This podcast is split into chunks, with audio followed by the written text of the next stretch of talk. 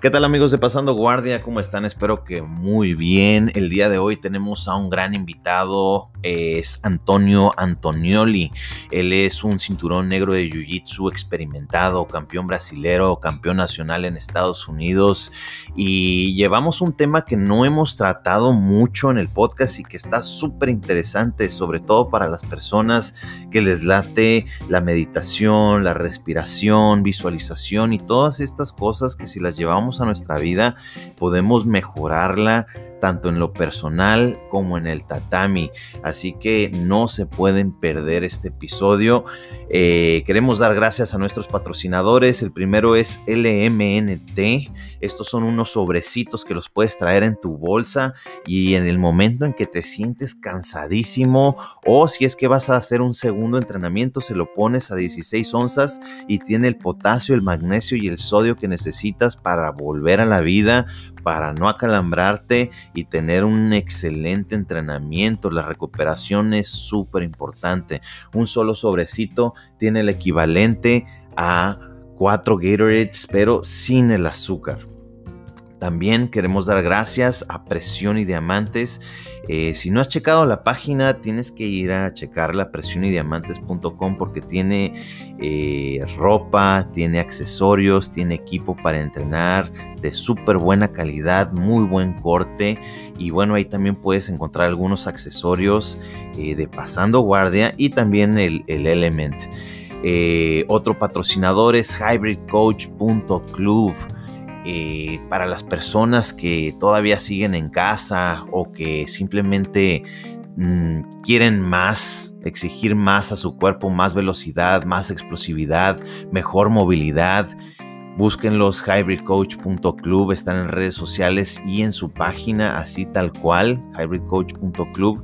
Ellos son expertos en esto. A mí me ayudaron muchísimo con la recuperación, la rehabilitación de mi rodilla. Eh, cuando llegué con ellos me temblaba la pierna, no podía hacer básicamente nada en cuestión de unos meses. Ahorita ya estoy haciendo squats con la última, creo que fueron eh, 250 libras, que para mí pues es un, es un avance y vamos por más. Entonces, el, aprender a hacer las cosas correctamente son súper importantes. Así que ya sea que te quieras rehabilitar, ya sea que quieras más explosividad, movilidad o simplemente te quieres preparar por un mundial, mándales mensaje porque pueden hacer algo específicamente para ti. Y por último, Bodega BJJ, como ya sabes, la tienda de mayor confianza y repertorio en todo México. Encuéntralos en redes sociales o en sus tiendas físicas. Hay una en Tijuana dentro de Entram Gym y también hay otra en Ciudad de México. Búscalas, ve, pruébate las cosas si quieres. Encuentra todo lo que necesitas para entrenar. Bodega BJJ. Ahora sí, vámonos con nuestro invitado.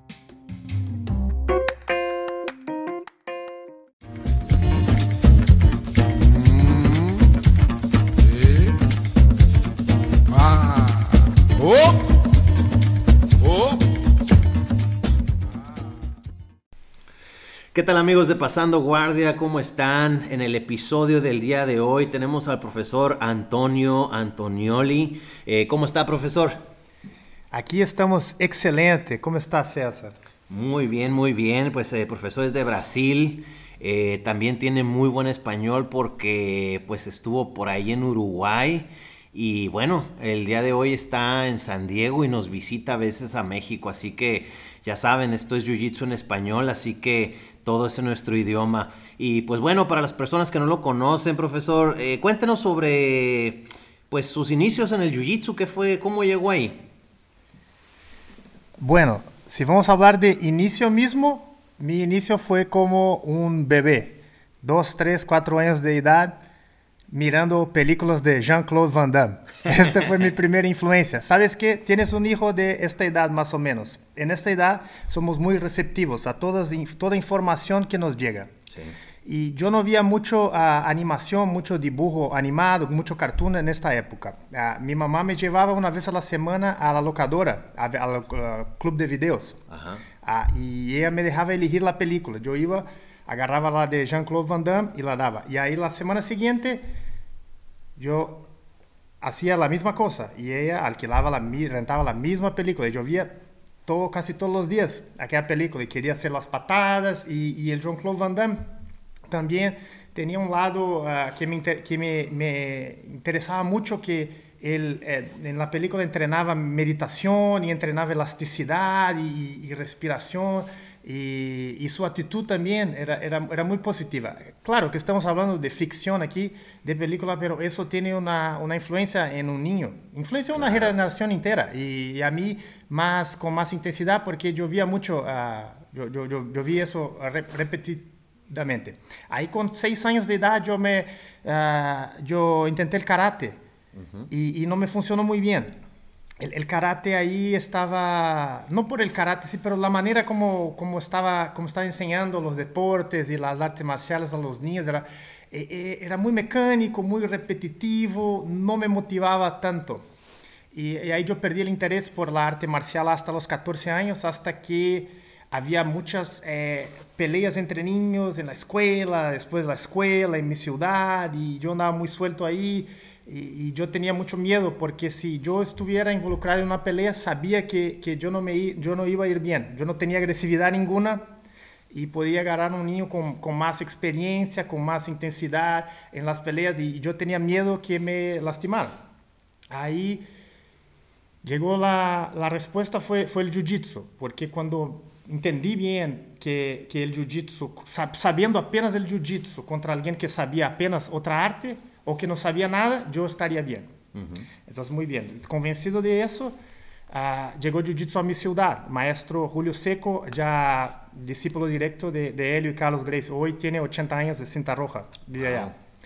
Él, él, llegó, yo tenía 13 años, pero era, los entrenamientos eran apenas en la noche y eran en, en el otro lado de la ciudad. Y era una zona que no era muy segura, entonces mis papás no me dejaron ir eh, a empezar esta época. El, el año siguiente, 14 años de edad, ahí sí ahí empecé. Ahí empecé y el primer contacto con él ya, ya cambió mi vida. Fue Marco que, que llevó mi vida en otra dirección. Yo fui buscando apenas saber, apenas no, no ser uh, derrotado, no ser lastimado por otros niños y ahí me abrió toda una posibilidad de vida hasta internacional y de tantas otras cosas que ni siquiera pudiera haber uh, imaginado. Qué interesante.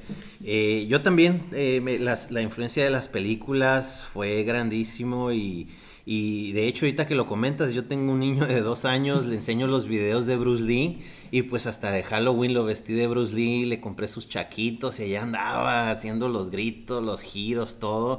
Y es muy cierto eso de, que sí son muy receptivos. A mí también, pues las de Van Damme me, encantaban. Y también otras películas que eran como chinas, que no tenían un actor en específico, pero eran de Kung Fu. Y por lo mismo caí en el Kung Fu. Eh, me pasó algo similar porque a mí me enseñaban puras formas. Entonces eh, vivía un poco en, entre la fantasía de la película y entre las formas que no había mucho sparring. Entonces a mí lo que me pasó una vez me metí en un pleito y pues el niño, paz, paz, dos trancazos y no, no me lo supe quitar con el wax on, wax off, pues me entraron los golpes. Y este, y no, pues lo que hice fue agarrarlo del cuello y hacerle un candado y algo sucedió en mí que como que algo dentro se me murió un poco porque dije, wow, pues tenía un año yendo y pues no, no, no me salió el kung fu en ese momento, ¿no? Entonces, eh, a mí me pasó algo similar porque yo dejé las artes marciales, pero yo ya lo conocí más grande, ¿no? Como hasta los 20, gracias a Pride FC. Que, que, encontré pues el vale todo, ¿no? Y ya de ahí pues ya es historia. Entonces, eh, sí, sin duda Van Damme. De hecho, yo creo que mi favorita fue la de Corazón de León. ¿Cuál, cuál fue tu película favorita de Van Damme? Eh, es como, ¿cómo es en español? El Bloodsport. Ah, el sí. White Dragon, uh, dragón, sí. da, bran, branco en portugués. Sí, Bloodsport, sí, pues es el viaje, ¿no? Creo que le llaman The Quest en inglés, si no me equivoco, eh, donde pues va el torneo, ¿no? Sí, que él, va, que, que, que él va al torneo, que se llama el Comité, el torneo, sí. y, y, tiene toda una historia ahí. Y que era como de bajadita, ¿no? El, el, el... Sí. Sí, que ¿verdad? está interesante eso, el, el, de que esté de bajadita, porque pues no te podía salir tan, tan fácil. Está, está muy, muy, muy interesante eso y es un, es un elemento más que da más, um, eh, que, que para un niño daba más miedo, porque yo pensaba, aquel para yo niño mirando a, a aquella bajada era, era, era, muy alta. Yo pensaba, si yo caíra de ahí, yo me iba a lastimar. para un adulto no. Y, y, también al final que, que el, el Chong Li, que es el, el malo, que es el luchador malo que, que, está peleando con él, la final le pone polvo en los ojos y lo, ah, y lo sí. ciega. Y Bolo, ahí, le, le, creo que se llama el actor, ¿no? No sé si todavía está vivo, pero el, el, el chino fuertísimo. Sí, el chino muy Bolo. fuerte, sí, ¿verdad? Para, para aquella época él era, él era muy fuerte, tenía un físico muy avantajado y era muy malo en la película, ya había Eh. lastimado su, el, el, el amigo de, de Lo- Jean-Claude Van Lo Damme. dejó inválido, creo, ¿no?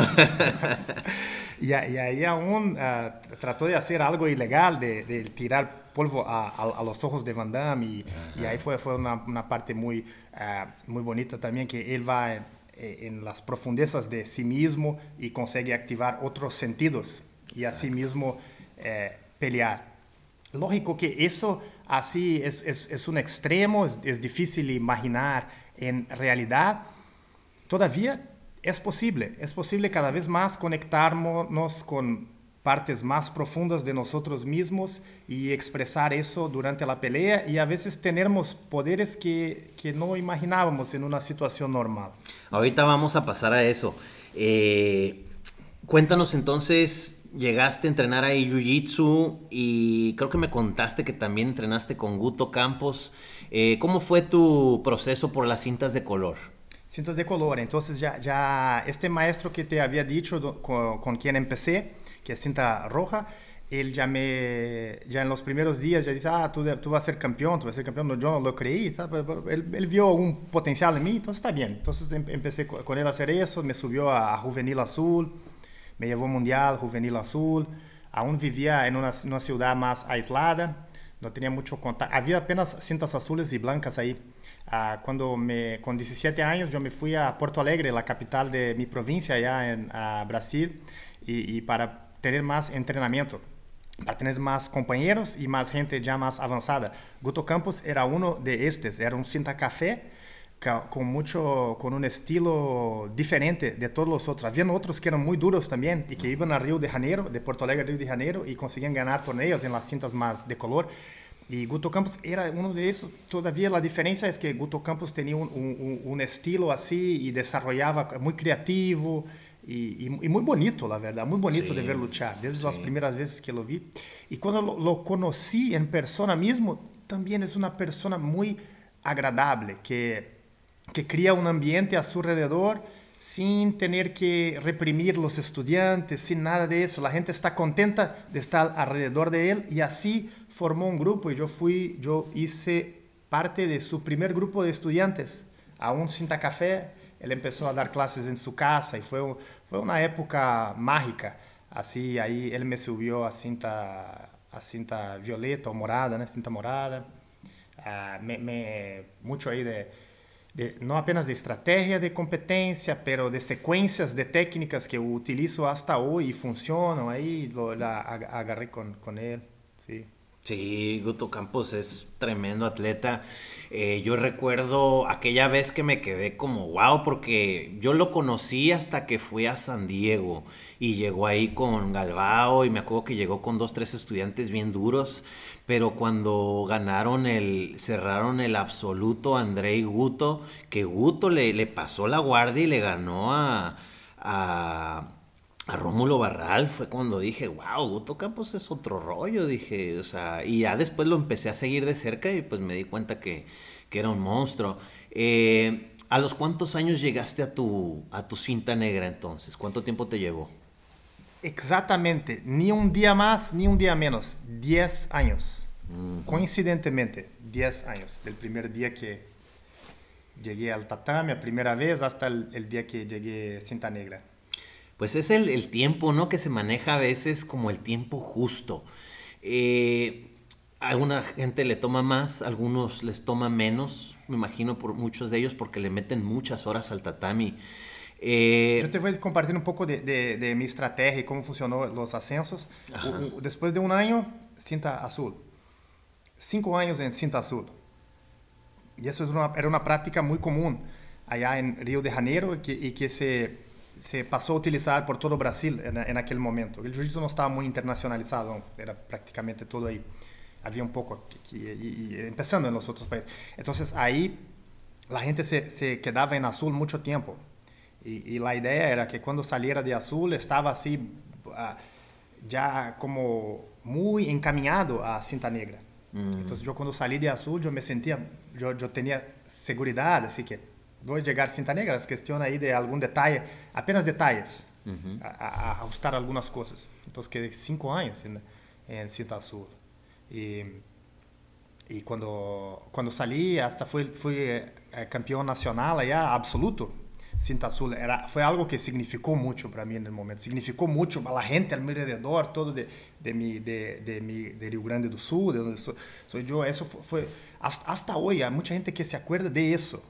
Mucha gente que, no, ni, ni, sabe o ni le marcó mucho algo que ganado en cinta negra o café que gané algunos pero este en, en, en cinta azul al absoluto cinta es que los azul absolutos Brasil, siempre marcan todo mundo se acuerda quién es un campeón absoluto y en las categorías no tanto pero el absoluto pues es que te está diciendo quién es el rey de esa cinta de todos muy bien. Y en esta época que la gente quedaba muchos y muchos y muchos años en azul, uh -huh. tal vez tuviera un peso aún uh, mayor también. Ahí fui cinta morada, ahí dos años y medio, más o menos, un año en cinta café, porque toda esta preparación me dejó en cinta café muy a gusto. Sí. Ahí llegué en cinta café y prácticamente gané casi todos los torneos así, de, de, de los de, torneos ya más, uh, con más expresión.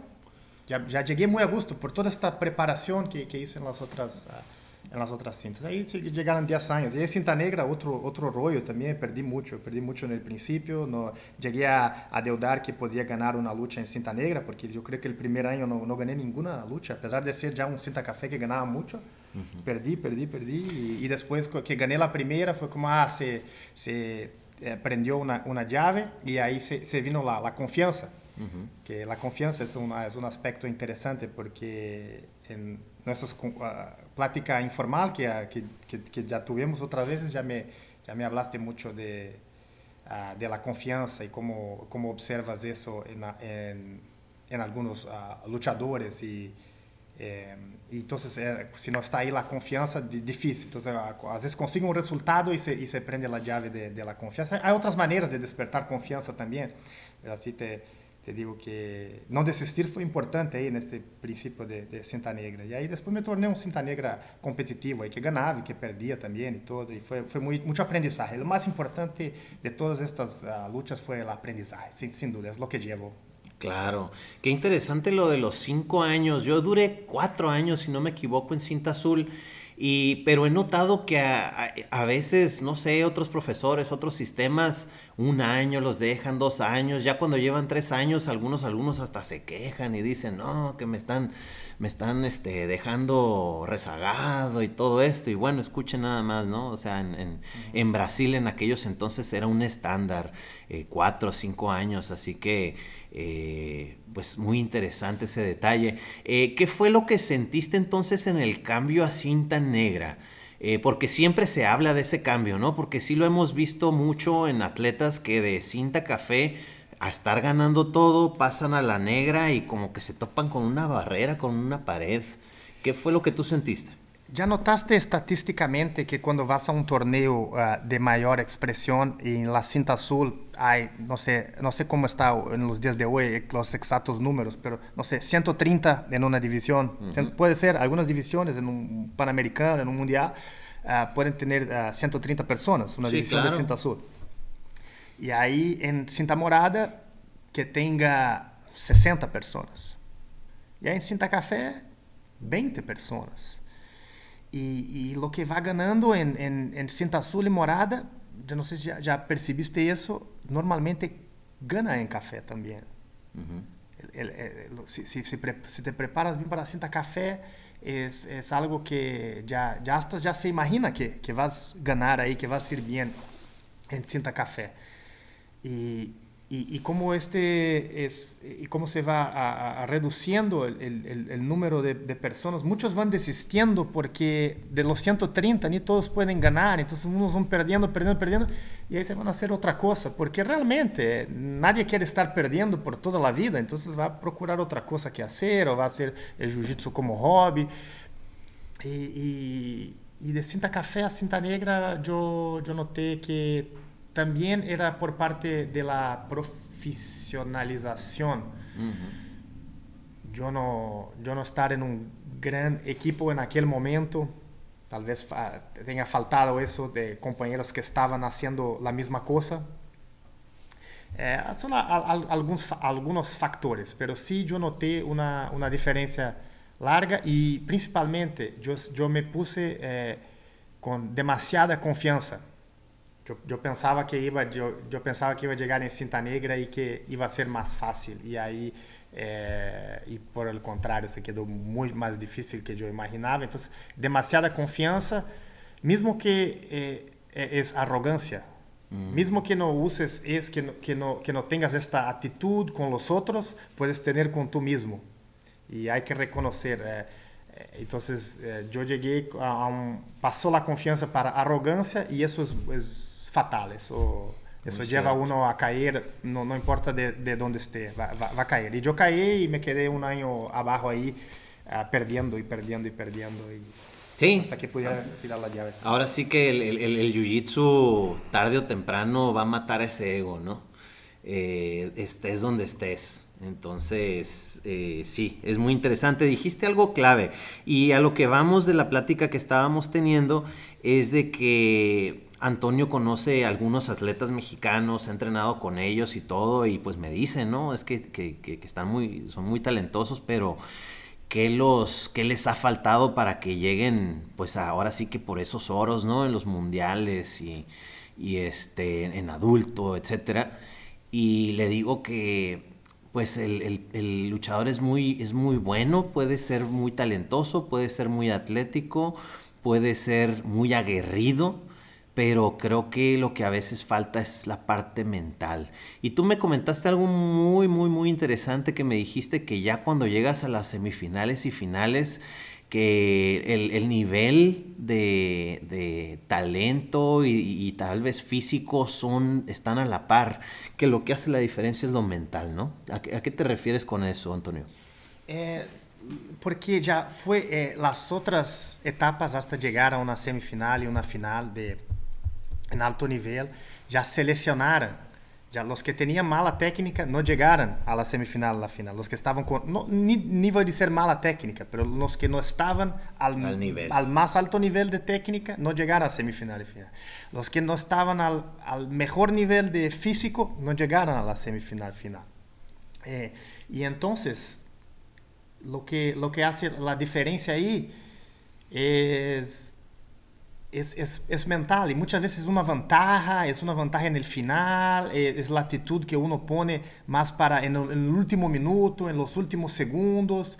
Es, es, normalmente es una diferencia chiquita. A veces uh, se, se, trans, se, se, no se transmite, pero se transforma en una ventaja que parece más reducida en la lucha, como una diferencia de una ventaja, una decisión de árbitro. A veces se, se transforma en un, en un gap más, largo, como alguien someter el otro. Pero de, de todos modos, la, la, diferencia, lo que, eh, causa de, de haber, uh, de haber esta, uh, esta, esta diferença entre ganador e perdedor foi alguma instabilidade uh, mental em algum momento, mesmo, que por, ¿no? mesmo que por um segundo ou menos. Sí, es, es, muy cierto. Yo lo he notado a veces con la de que, pum, ¿quién, quién hizo la ventaja primero? Y cuando ya uno hizo una ventaja, el otro de repente he notado que, que entra un, un foco rojo, ¿no?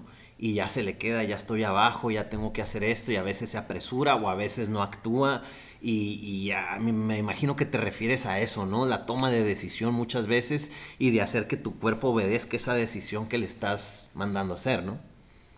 Eh, ahí, ya, ahí ya son uh, algunos, uh, algunos aspectos importantes. La, la toma de decisión, la, la, toma de decisión es, es mental, todavía es muy afectada por tu estado emocional. Uh-huh. Entonces, la lucha, grande parte de la lucha, de, de, de tu misión como luchador, es quitar tu oponente, tu uh, contrincante, tu contrincante de su estabilidad emocional. Sí. Entonces, uh, durante la lucha quieres encontrar una manera, su estrategia de encontrar una manera de llegar a eso, porque ahí el camino para la victoria va a estar bien abierto para ti. Y a, veces uno se pierde solo, se emociona solo, sin que el otro le ponga ninguna trapa. y, y, ahí la chance de perder es mucho más larga. ¿Por qué? Porque probablemente va a tomar decisiones erradas por estar instable emocionalmente. Se emocionó demasiado, se, se, puso muy, muy ansioso por, por, por, llegar ahí muy, muy rápido, por ganar la lucha muy rápido, por hacer eso luego, no, no esperó el momento correcto de hacerlo, eh, le, dio, le dio miedo de, de perder, le dio como... Uh, le dio vergüenza, pensó que, ah, ¿qué van a pensar de mí? Si en algún momento pensó, ah, ¿qué, qué, qué va a pensar de mí los que están viendo ahí? si, si yo no gano eso, algo así que le va a quitar de su estabilidad, de, de su estabilidad y, de, y del foco. Y, y, ahí eso, eso sí va a generar, uh, va a generar un resultado que no es el, el, el deseado. Okay. y, bueno, la pregunta es el millón, ¿cómo afinas eso? ¿Cómo lo, lo, arreglas? O sea, porque por ejemplo, eh, regresando a ese tema, yo te decía, es que muchas veces hay atletas que tienen todo, pero ya están llegando a la final y de repente ven que van contra el muchacho que siguen en Instagram, que gana todo y que dicen, madres, ¿a poco yo me voy a enfrentar entonces con él? Y como que a veces ya casi, casi estás diciendo, pues es probable que me gane, ¿no? Este, o sea, ¿cómo solucionas entonces ese detalle? Hay, hay, muchas maneras. Ah, y esa es una situación bien específica, puedes usar muchas técnicas para esta situación. Vamos con una. Y vamos a utilizar Hickson. Es una técnica que es una técnica de Hickson y que funciona muy bien porque ya, eh, yo ya, ya he practicado y funcionó. En este caso, sabes que probablemente allá en la final, ya sabes con semanas de antecedencia que probablemente vas a ver este muchacho en la final, este que admiras y que te, y te y lo pones en un, uh, en un nivel uh -huh. arriba ya en tu cabeza, lo que es lo que no es positivo, pero ya eso ya está ahí, este sí. escenario ya está ahí, no vas a, no puedes negarlo, uh -huh. no puedes negarlo, ya está ahí el escenario, ¿cómo hacer? Hay que identificar eso y aceptar. Olha, mentalmente ele está arriba de mim, em minha mente, todo na mente. Aí se pode usar uma técnica, entre muitas técnicas, uma técnica de, de Hickson, que é uma técnica de meditação en, sobre o contrincante. Um mês antes, algumas semanas antes, todos os dias, ele fazia seu exercício de meditação, ojos cerrados, ambiente estable, escuro se possível, para este ejercicio específico de meditación y ahí va a meditar sobre el oponente. Ahí va a dejar, él va a visualizar el, el contrincante, y va a visualizar este contrincante, y va a visualizar este contrincante, y ahí va a visualizar, y luego va a visualizar este contrincante. Eh, puede ser con, con, sus propios movimientos, los movimientos de, de lucha mismo, mentalizando que, que vas eh, poniendo tu, tu juego y, te, y poniendo en posición sobre este contrincante, o puede ser simplemente eh, mentalizando que tú te pones más grande, más fuerte que él, más uh, confiante que él, y ahí en este ejercicio ya se va pasando en tu mente muchos días y, y cuando llega el día de competencia, tú ya estás con otro a mindset en relación a esta persona. Porque si vas a querer cambiar eso en los minutos que anteceden la pelea, ya está, ya no hay cómo, no hay tiempo suficiente para cambiar esta llave en tu mente. Entonces ah, lo haces con antecedencia. Interesante, sí. He escuchado pues algunos grandes competidores, ¿no? De que ellos, eh, ellos se visualizan ya con la mano arriba en, en, en todo momento, incluso creo que una vez Andre dijo, eh, si vas a ir con alguien en específico, sabes que va a ser una lucha dura, tú imaginas esa lucha dura, pero tú te imaginas que le ganas y que a ti te levantan la mano. Eh, eso, pues ahora sí que si lo practicas, si lo practicas, sí incrementa las posibilidades, ¿no? Obviamente si eres una persona preparada, ¿no? Si no entrenaste y nomás alucinas, pues está cabrón. Interesante esto. Realmente, el, el profesor Galvão, eh, él hace mucho esta técnica y él hace de esta manera, una técnica de visualización. Él visualiza la, la pelea que va a ser la más difícil, él ya va visualizando y, va, y, y él va poniendo la película en su cabeza y, y en, en, los campos ahí antes de, de competencia, los muchos que, que, ya hicimos, tú lo hiciste también con él, él, él va pasando eso y es una, es una buena técnica también. Excelente. Más específica. Muy bien, muy interesante, pues para los que están, los competidores que nos escuchan, este, ahí está. Eh, sabemos que también eres consultor, eh, que pues, o sea, entre tus técnicas está la respiración, la meditación, eh, tanto con personas que entrenan Jiu-Jitsu hasta con personas que tienen sus batallas en, el, en, en, la vida diaria, ¿no? Que ni siquiera hacen Jiu-Jitsu, pero eres una persona a las que se acercan para consejos. Eh, hablando de respiración, eh, cuéntanos qué tan importante es y cómo uno lo aplica. Ah, la respiración, como me llamó la atención y probablemente la gente que está ah, escuchándonos también tiene este objetivo en el momento. Y era el objetivo que tenía yo en el principio. Yo quería saber cómo yo podría respirar, ah, optimizar mi respiración durante la lucha. Uh -huh. Porque eh, con la respiración vas a usar tu energía con más eficiencia y ahí vas a poder a, obtener un resultado a, mejor con el mismo a, dispendio de energía. Entonces la, la, respiración es la mecánica que te da eso. Ahí, luego, primeramente es importante entender que la respiración, cuanto más, una respiración muy rápida, te activa, eso ya estudiado todo con conciencia, con todo con, uh, con pesquisa, con mucha prueba. Una respiración rápida te activa estados de ansiedad. Uh -huh. Y una respiración pausada que, que lleva tiempo, continua, larga, estable, profunda, te genera el contrario, te da calma y confianza. Uh -huh. Confianza viene de calma. Entonces, Helio Gracie já dizia que as pessoas chegavam a ele e diziam: Ah, eres muito calmo, maestro Helio. Ele: Não, não, eu não sou muito calmo, é que eu sou confiante. E como eu sou confiante, eu estou tranquilo, porque não tenho muito que temer, porque estou confiante. É. Então, a confiança e a calma estão andam lado a lado. E uma excelente llave que funciona muito bem é a respiração. Sabendo isso, já sabem, se vas a hacer qualquer atividade física ou qualquer atividade em qualquer, em qualquer momento, vas a estar menos ansioso e mais confiante se respiras mais profundo, mais, mais largo, mais despacio, e vas a estar mais ansioso se respiras muito rapidamente e de uma maneira superficial. Então, eu levei este, uma vez que aprendi esse conceito, eu levei a mis lutas, e aí Yo intentaba durante, durante la lucha, por el máximo de tiempo que pudiera llevar, la respiración despacia. Y, y seguramente en un, en un, llegaba un momento eh, en un round competitivo que la respiración aceleraba, pero apenas cuando no podía más. Entonces uh -huh.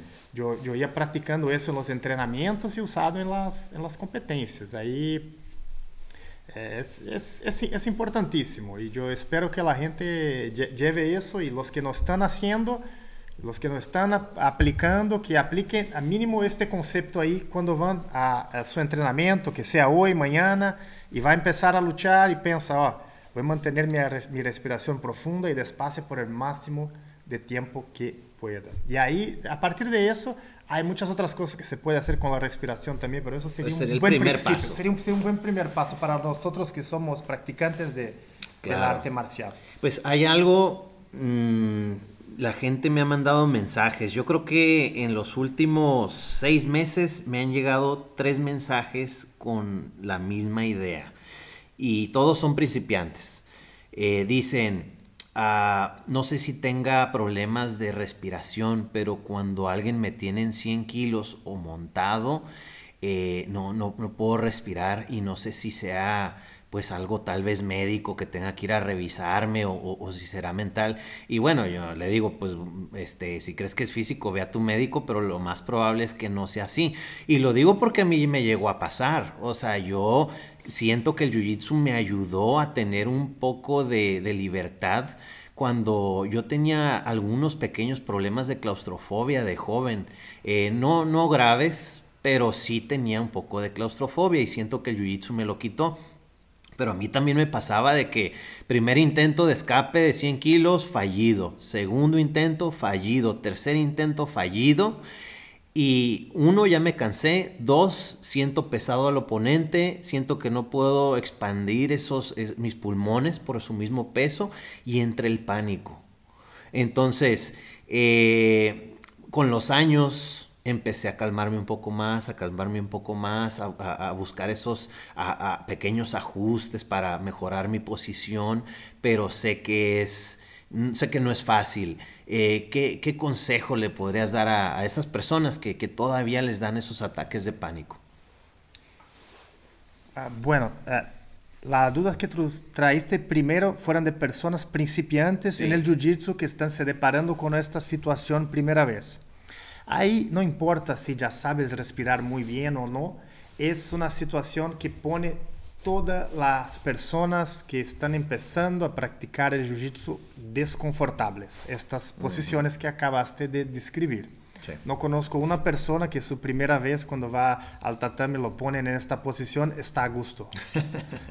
Así es. Entonces sí, hay un, hay un, hay un pequeño trauma en, en, en las primeras veces y, normalmente eh, con, con, el vamos venciendo, vamos logrando eso y ahí el resultado es muy bonito porque lo llevamos eso para la vida personal. Y, y, ya experimentaste eso seguramente. Todos los practicantes que siguen con el Jiu-Jitsu lo experimentan porque entrenan a estar en una situación muy desconfortable.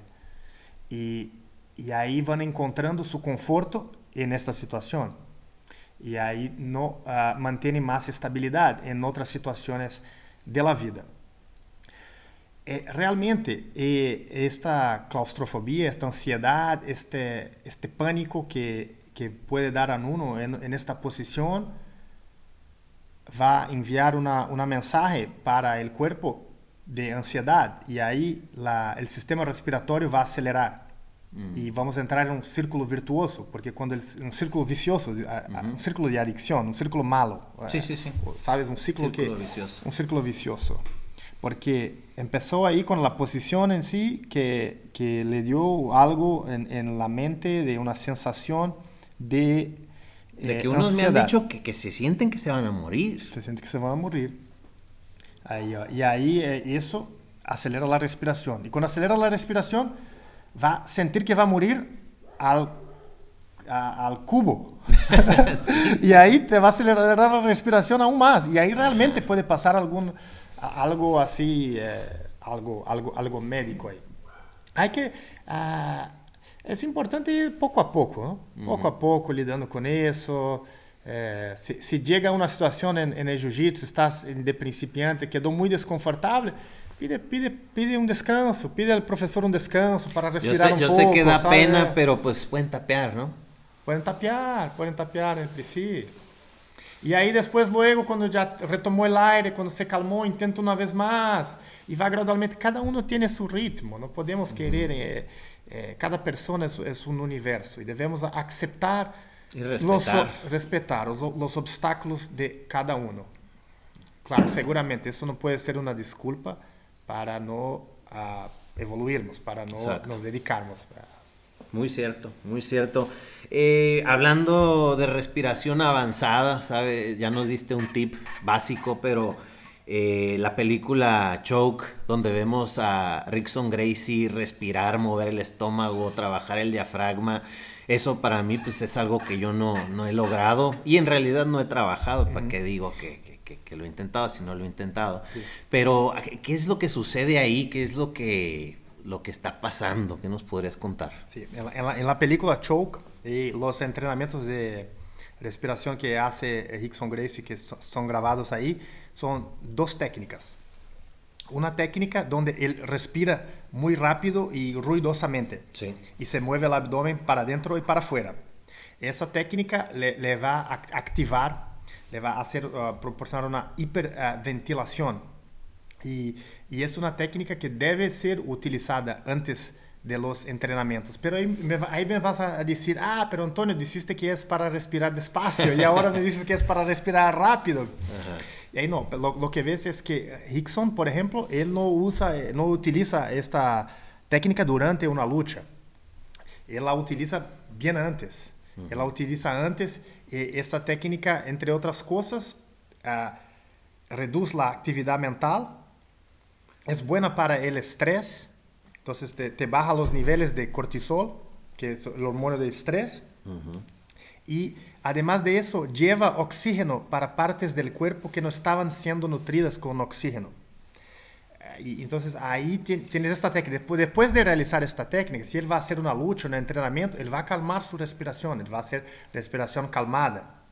Okay. Y ahí sí, entonces, eh, para no confundirnos y no utilizarmos una técnica, cuando que, una técnica que tiene este resultado en el, en el momento que queremos otro resultado, entonces que eso que esté, esté, bien claro. Y hay una segunda técnica que él utiliza en la película Choke, documental, que la gente piensa que es una técnica de respiración, cuando la miras de fuera parece que es una técnica de respiración, pero en la verdad es una técnica de eh, masajeamiento o masaje uh -huh. abdominal. Okay. Donde cuando él, mueve el estómago, ¿no? Cuando él mueve esta región abdominal, todos los músculos y órganos, él, él, trae todos para un lado y para otro y parece que son olas. Sí. Esa es una técnica de masajeamiento abdominal. ¿Qué que, beneficio tiene? Ah, es buenísima también. Primeramente es que uh, cuando vamos al gimnasio trabajamos uh, los músculos, todos los músculos. Trabajamos a veces articulaciones también, si hacemos estiramiento o algún, uh, algún ejercicio de, de, fisioterapia preventiva que, que, que fortalece articulaciones y, y te previene de, de lesiones. Todavía no hay un, un, entrenamiento específico para los órganos y tenemos muchos órganos en la región abdominal que están todo el tiempo funcionando para nosotros uh -huh. y están ahí 24 horas, no, no, no, les damos ni siquiera descanso. Deberíamos dar, dar descanso a, este, a estos órganos, pero este es otro asunto, cómo dar descanso a los órganos. Lo que estamos hablando hoy es de, es de la técnica, para qué sirve. Es, es un ejercicio es que, que masajea y, y, y, y con este movimiento uh, de los órganos uh, beneficia, beneficia, trae más salud y mejora la, el funcionamiento de todo el sistema de excreción, de digestión uh -huh. y, y, de reproducción también. Además, es un buen ejercicio abdominal porque es que trabaja algunas fibras ahí de una manera diferente que los ejercicios uh, tradicionales. Y, y, importante, en el caso ahí de la lucha, que exige vitalidad, exige vigor, eleva mucho la temperatura del cuerpo y los niveles de, de vitalidad, de energía. Entonces mm. ahí es probablemente es el efecto que más impacta en la lucha oh, de esta técnica de masajeamiento abdominal. Muy, muy, muy interesante. Yo, yo pensaba que era parte del ejercicio de respiración en realidad. Este, excelente, Antonio.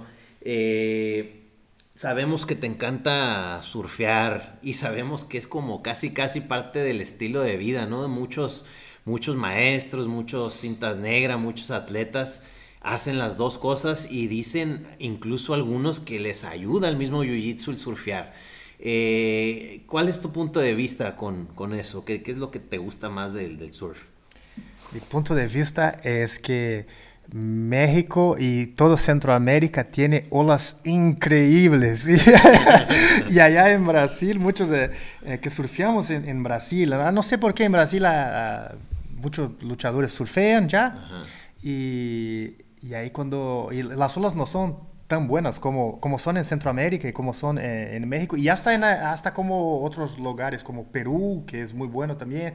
Y ahí cuando, cuando llegamos ahí en estas olas es, eh, nos, nos gusta mucho y, y, valoramos mucho estas condiciones de, eh, de mar aquí. Entonces ya, ya, observaste eso seguramente, que cuando, cuando viene un surfo ahí a, a México, a Centroamérica, a algún, algún luchador, algún cinta negra que le, que le gusta el surf, así, le, sí. les encanta mucho. ¿no? Probablemente ya, ya fuiste con, con algunos de ellos a Puerto Escondido y otras partes Sí. allá a surfear. ¿no? Sí, llegan Eh, muchos. Saludos a nuestros amigos allá de la colonia. Me tocó ir, no surfié. Bueno, para empezar, yo todavía alucino que me pueda agarrar un tiburón, pero este les llegan muchísimos cintas negras allá. Y pues si traen su gui, pues de una vez entrenan. Pero sí, y de California vienen mucho también a Rosarito. Dicen que en Rosarito también hay, hay buenas olas. Este, ¿qué es lo que qué es lo que pudieras decir que beneficia uno al otro? ¿Si hay un beneficio mutuo o es simplemente pura casualidad? Bueno, eh, eso no es ciencia, no es nada científico. Eh, eh, hay hay al- al- algunas relaciones así que se puede hacer, que yo puedo te contar por experiencia propia. Pero no es ciencia, no, no, creo, no, es, no significa que va a funcionar con todos, son algunas cosas que observo yo y que, y que me ayudan. Primeramente es como 20 años haciendo jiu-jitsu todo ah, curvado ah, adelante. Entonces, si piensas en tu posición de jiu-jitsu, estás todo compactado. Normalmente, estás, así, sea por abajo, sea por arriba, estás todo compactado Sí. Y haciendo fuerza en este sentido. Y ahí con el surf, cuando estás ah, remando en la tabla, porque 80% del tiempo no estás parado en la tabla, estás remando. Estás con la postura toda abierta, entonces estás activando completamente la, los músculos que balancean estos otros del Ok. jiu-jitsu. Esto da una, una sensación física buena. Además, en mi caso, son muchas lesiones en el cuerpo. Cuando estás en una agua, principalmente en una agua helada, es una sensación muy buena. Las articulaciones como te agradecen. Y fuera de eso también, eh, el, el- el mar así te da, te, te energiza, te da vitalidad, te da... Y pues hay gente que se va a surfear a las 6 de la mañana, ¿no? Sí, te da buen estado mental, Eh. te hace, hace bien a mucha gente. sí. Ahí tomas el sol, ahí ya ni percibe, está tomando sol, sol, vitamina D3 y, y tantas cosas buenas ahí que trae eso. eh. A quien le gusta funciona muy bien. Muy cierto, Bien. muy cierto. A ver si me quito ese miedo por los tiburones. un tiburones. Nada más lo intenté una vez allá en Sayulita y las olas también tranquilas. Sí me pude parar un par de veces, pero esa es mi, mi experiencia con el surf. Tal vez más adelante le dé una... lo intente. Eh, trabajas mucho también la, la meditación. Eh, ¿Meditas a diario o cada cuándo meditas? Sí, sí, yo, yo medito diario, muchos años ya. Eh, yo, la meditación entró en, en mi vida también para ser mejor en las competencias de jiu-jitsu. Cuando era cinta morada ahí, yo, eh, yo ya había decidido que era jiu-jitsu que quería hacer por la vida y, y estaba en un periodo que me sentía estagnado, que, que, que entrenaba mucho, que, que hacía todo correcto, con disciplina, que hacía parte física bien y todo y y, y, entonces, ¿qué, ¿qué, qué, más puedo hacer? Para, porque estoy estagnado, no estoy, no estoy ganando más, no estoy avanzando. Y ahí fue el momento que decidí, ah, yo voy a poner como 20, 30% de mi tiempo de entrenamiento en, en, la meditación. Y no apenas en el, en, el, en el, ejercicio de meditación, pero en todas las técnicas que preparan uno para meditar. Entonces, para meditar no es simplemente... Eh, parar, cerrar los ojos y, y, y así sale uh, meditando, porque cuando, cuando lo haces, vas a, va, mucha cosa te va a llamar la atención, vas, sí. a, vas, a, vas a poner tanta atención en tu cuerpo que vas a ver que, que, que hay, que hay desconforto en el cuerpo, uh, el cuerpo tiene que estabilizar, y una vez que el cuerpo estabiliza, vas a pasar a poner uh, atención en, una vez que sentas y, y, te quieres parar todo para hacer ejercicio de meditación, vas a poner atención en tus emociones, porque las, las emociones van, te van a llamar atención. Va, vas, va, vas a ven, va a venir sensaciones de, de diferentes tipos de, de emociones, de, de, miedo, de ansiedad, de pa, pasión, de celo, de envidia, de, eh, que, que, que, todos tenemos en algún nivel. Uh -huh. y, y, están ahí se manifestando en nosotros y a veces, muchas veces eso no, no, no estamos conscientes de eso. Entonces, con el trabajo de meditación, eh, empiezas a, a, a, ver estas cosas. Y ahí cuando empiezas a ver estas cosas, consigues trabajar y, y, cambiar tus hábitos de manera a eliminar algunas cosas que son negativas algunos hábitos o algunas reacciones que tienes que son negativas o direccionar de otra manera que a, a producir hábitos y reaccionar, reprogramar, a programarte a reaccionar de maneras que están más adecuadas con eh, el resultado que quiere obtener, con el objetivo, por, con donde quieres llegar. Si estás luchando, si es competencia con la manera que quieres luchar, la manera que quieres reaccionar a, situa a las situaciones en la lucha y, y en las competencias. Y ahí, finalmente, apenas después de eso, estabilizó bien el cuerpo, estabilizó las emociones y esa es, la única chance que tenemos de realmente eh, concentrar la mente. Pero ahí va a venir muchos pensamientos. Una, una persona tiene... Una... Es como un caballo desbocado la mente muchas veces, pues de que dices, oye, ¿cómo lo controlo? Pero ahí es donde entra, ¿no? El, el saber meditar. Muy buena analogía, un caballo desbocado, sí. Eh, eh, sí, realmente es porque son muchos pensamientos. La, la, mente se alimenta de pensamientos y ella pasa a producir, producir, producir, producir pensamientos. Y, y ahí eh, eh queremos revertir este proceso y, y, nosotros administrar y reducir un poco la cantidad de pensamientos, que es demasiado. No utilizamos todos esos pensamientos para para hacernos... Uh, no, no, no, todos, estos todos estos pensamientos nos están llevando para donde queremos ir, entonces están ahí apenas ocupando espacio y, sí. y, y, así funcionando como un, ruido que, no, que nos está ayudando. Entonces este trabajo también va a reducir la, la actividad mental, focar la mente de uno y, y direccionar la, la mente uh, de una manera más productiva. Sí.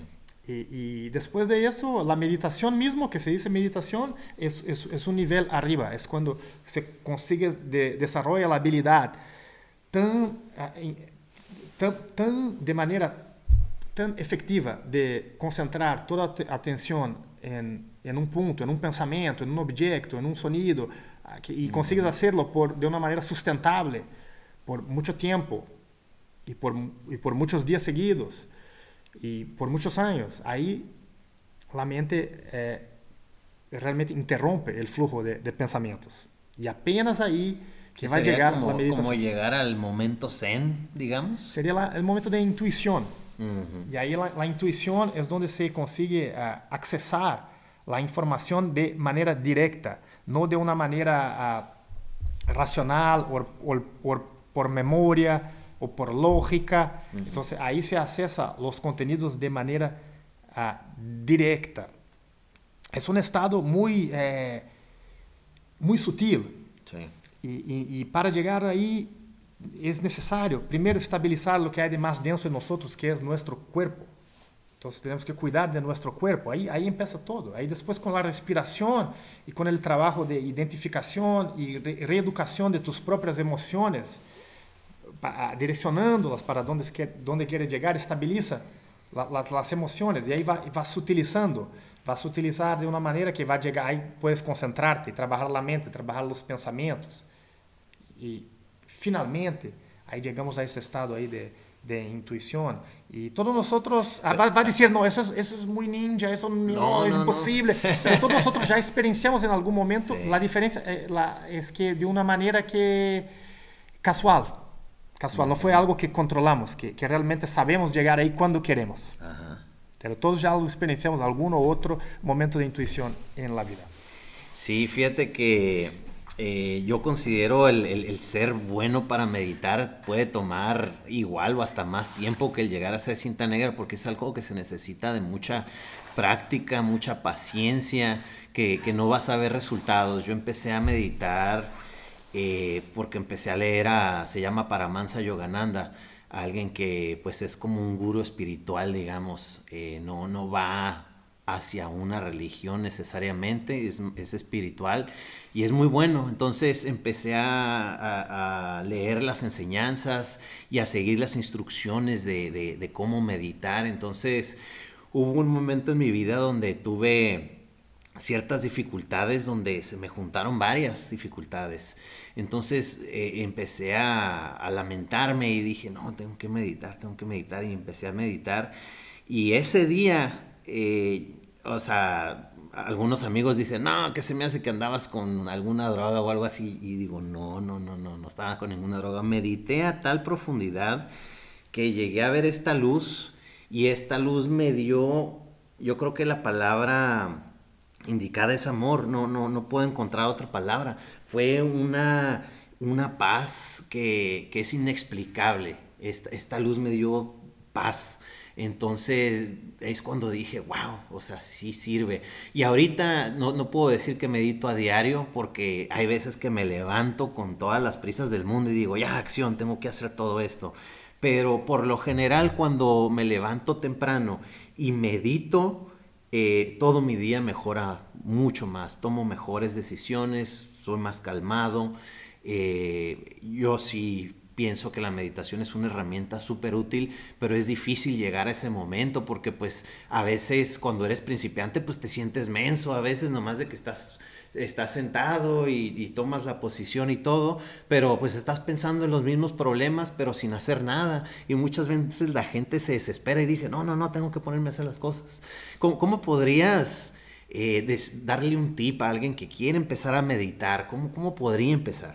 Ah, me, me gustou escuchar tua experiência, César, e principalmente lo que disseste que chegaste a um nível profundo, nível um, intenso aí de, de tua experiência de concentração e meditação e que foi eh, e disseste que foi sem drogas e isso é muito importante.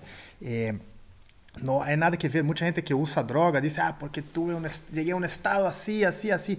Lo, lo, que hace las drogas es una distorsión de la conciencia. Seguramente va a ser uh, una, una, percepción diferente de la que tiene uno que no está en droga, pero no es una conciencia expandida como es uh, el estado de meditación. Te lleva a una, una, un camino completamente diferente. Entonces digo, es, si la, a la gente que le gusta la droga, que está bien, no hay problema ningún, es, es individual. No, y, y, y hay que saber decir que es droga, ¿no? Porque uh -huh. pues pues hay ciertas cosas que yo no considero que deberían de considerarse una droga, pero pues... Uhum, também, também é isso. E de todos modos, para a, la, para a meditação, não é interessante estar sob influência de nenhuma, de nenhuma droga, de nenhuma substância, aunque seja legal, aunque seja natural, que te, eh, te genere una distorsión de, de, conciencia. Entonces, el día que va a usar droga, usa droga, no hace meditación. Va, quiero hacer meditación. Entonces, es mejor estar ahí uh, limpio de, de sustancias e influencias externas. Essa seria a primeira parte que diria eu.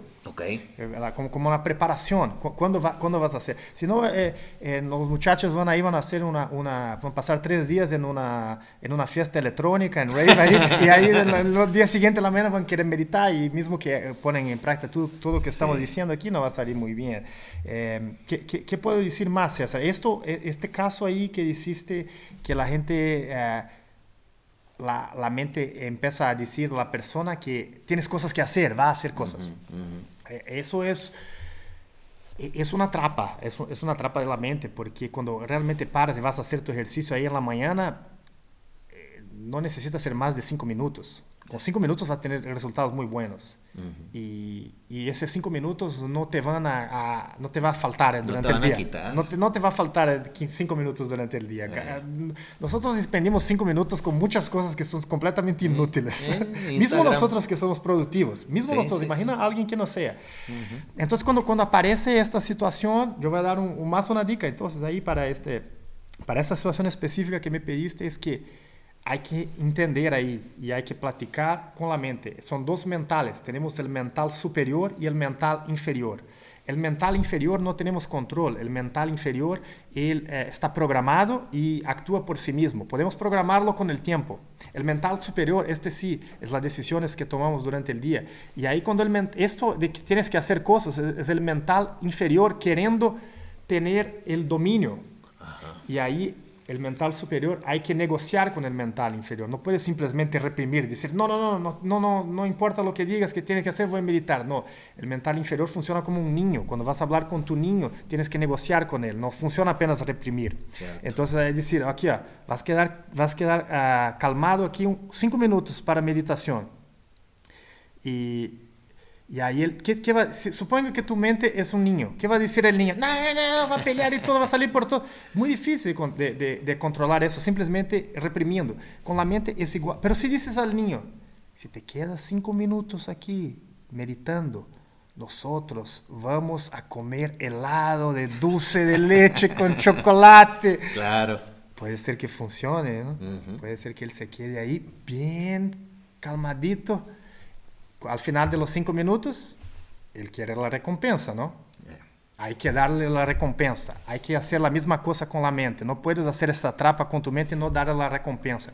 Habla con la mente. Sí, yo sé, quieres hacer otras cosas. Esos son, esas cosas son distracciones, por más que sean cosas importantes para la vida de uno.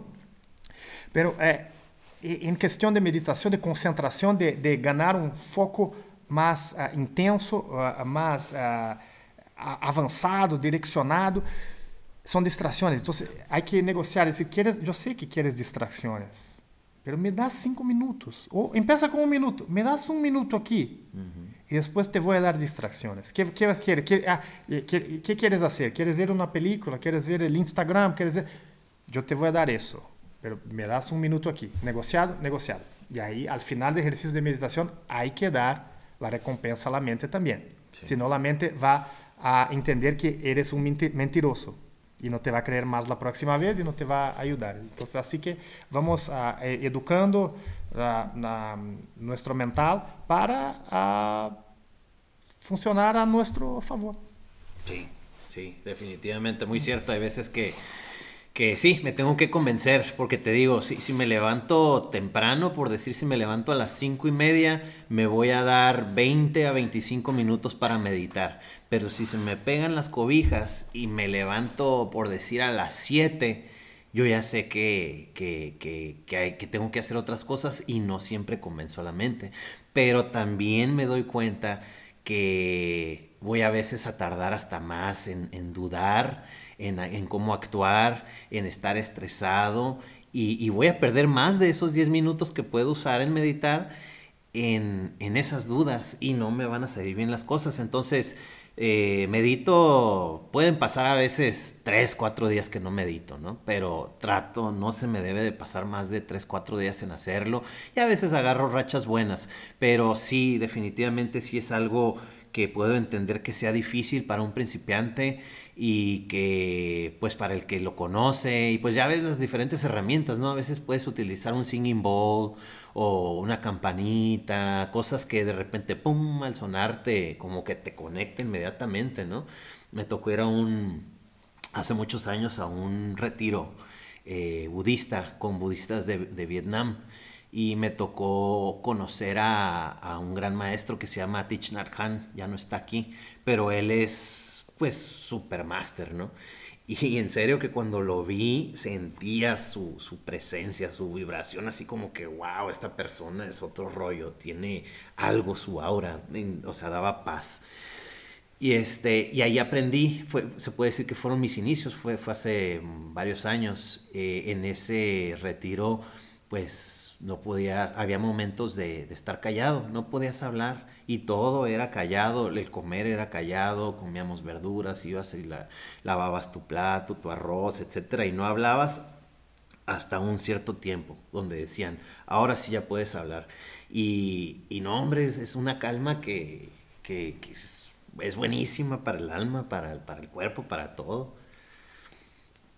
Así es, entonces, eh, ¿Hay algo que tú les podrías decir, sabes qué, vete a este video o, no sé, si tú tengas algo, ¿dónde la gente podría iniciar? Bueno, sí, sí, yo tengo yo puedo dejar aquí un, link aquí de un, de un 14 días uh, de un 14 días gratis ahí en un programa. Claro. Sí, sí, yo voy yo voy a dejar uh, yo voy a dejar el link, no sé si puedes poner en la Se puede. en los comentarios ahí. Ahí invitamos ahí los uh, a quien a quien quiera a quien quiera realmente eh, empezar eso, a experimentar estos 14 días y, y totalmente gratis ahí. Vamos a tener un, un buen trabajo de, de meditación y va, la gente va a salir con una buena idea y ya, ya resultados efectivos, porque ya con estudios científicos ya se puede probar que, que puedes activar ondas cerebrales que son uh, más calmadas y de conciencia expandida ya en 14 días. Por eso tenemos este 14 días de, para que la gente realmente pueda, pueda sentir este, um, lo, los efectos. Y ahí, y, y ahí eso sería una, una, un buen primer paso. Excelente, excelente. Pues bueno, a mí me tocó eh, volver a convivir con, Antonio. Eh, lo conocí en San Diego, entrenando ahí en Atos. Y después me volvió a tocar verlo porque donde yo estoy yendo, donde empecé a rehabilitarme realmente de, de mi operación de rodilla ahí en Hybrid Coach, tú les das clases a ellos de Jiu-Jitsu los miércoles. Eh, estos cintas blancas realmente son duros, muy duros.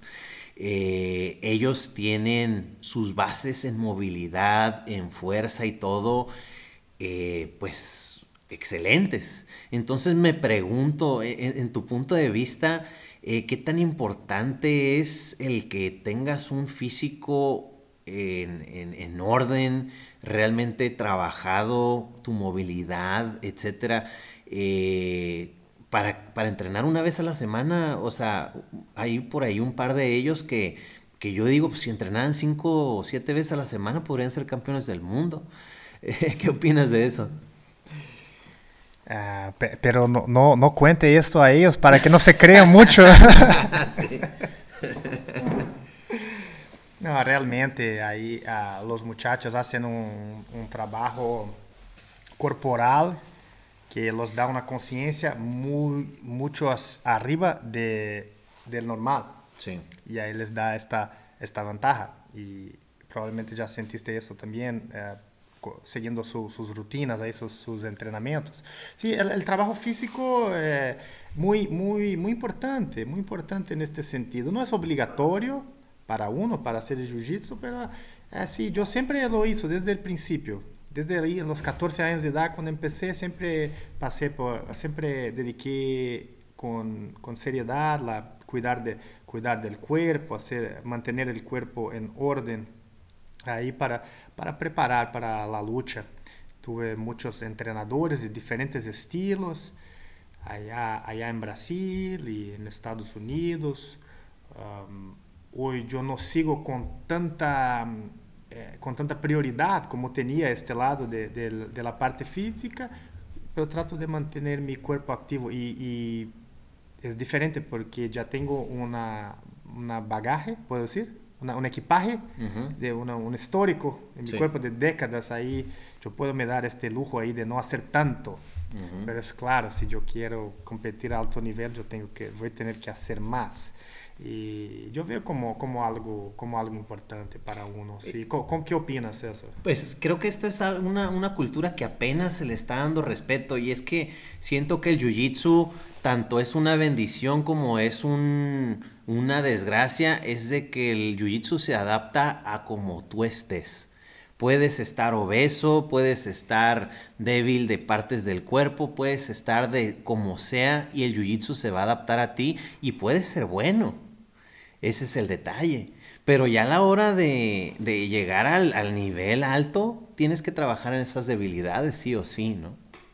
Eh, perfecto, perfecto. Sí, así, es. Bueno, pues saludos ahí a nuestros amigos de hybridcoach.club. Eh, ¿algún, ¿Algún mensaje? Ya se nos fue la hora, Antonio. ¿Algún mensaje que quisieras dar a la comunidad, a la gente que te escucha? Ah, la comunidad. No, es, es é mais assim compartilhar mi, mi contentamento, mi satisfação de, de estar aí aqui falando contigo. E para mim é, é, eu tenho uma conexão muito forte, apesar de, de ser de, de Brasil, aí com todos os, uh, com toda a cultura de América Latina desde que te hablé que iba a Uruguai desde muy chiquito, siempre fue de mucho valor, siempre fui muy agradecido por eso, por tener esta puerta abierta para, para, otras, uh, para otras culturas. Y aquí tenemos una, una, diversidad que es muy rica ahí de, eh, de países dentro de un mismo continente, hablando la misma lengua. Y, y me encanta estar ahí podendo... Uh, podendo compartilhar os momentos com vocês. Então, apenas agradecer isso e dizer quanto contento me deixa. Excelente, no, pues simplemente el hecho de tu buen español dice mucho, ¿no? Porque cuando una persona le interesa, lo aprende. Y, pues bueno, eso ya nos dice bastante. Pues muchísimas gracias. Eh, síganlo en redes sociales, Antonio Antonioli. Y bueno, yo ahí les voy a dejar de todas maneras el link también para lo de la meditación. Y pues hay muchos temas por cubrir, pero ya será en otra ocasión. Muchísimas gracias, Antonio.